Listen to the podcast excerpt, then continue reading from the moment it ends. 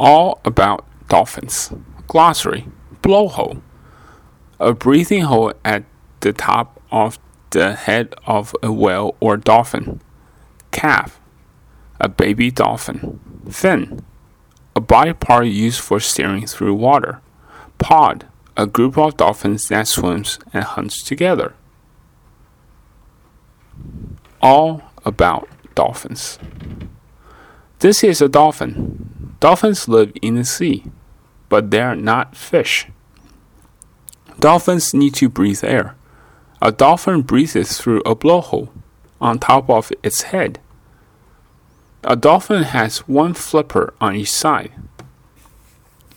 has one fin on its back, and one fin on its tail. The tail fin helps a dolphin swim fast. Some dolphins can swim up to 25 miles an hour. Dolphins swim together in groups. The groups are called pods. A pod has baby dolphins and grow up dolphins. A baby dolphin is called a calf. A calf stays with its mother for two or three years. Dolphins eat many kinds of fish, but they do not need to drink. They get water from the fish they eat. This pod is hunting for food to eat.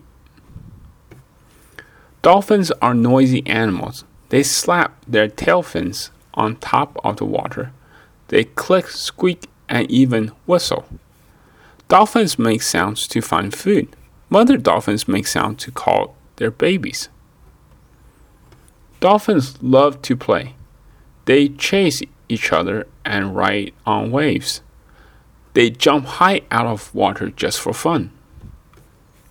Dolphins are very smart and can learn to do tricks. This dolphin learned how to shake hands. When the dolphin does a trick, it gets a fish. Good job, dolphin!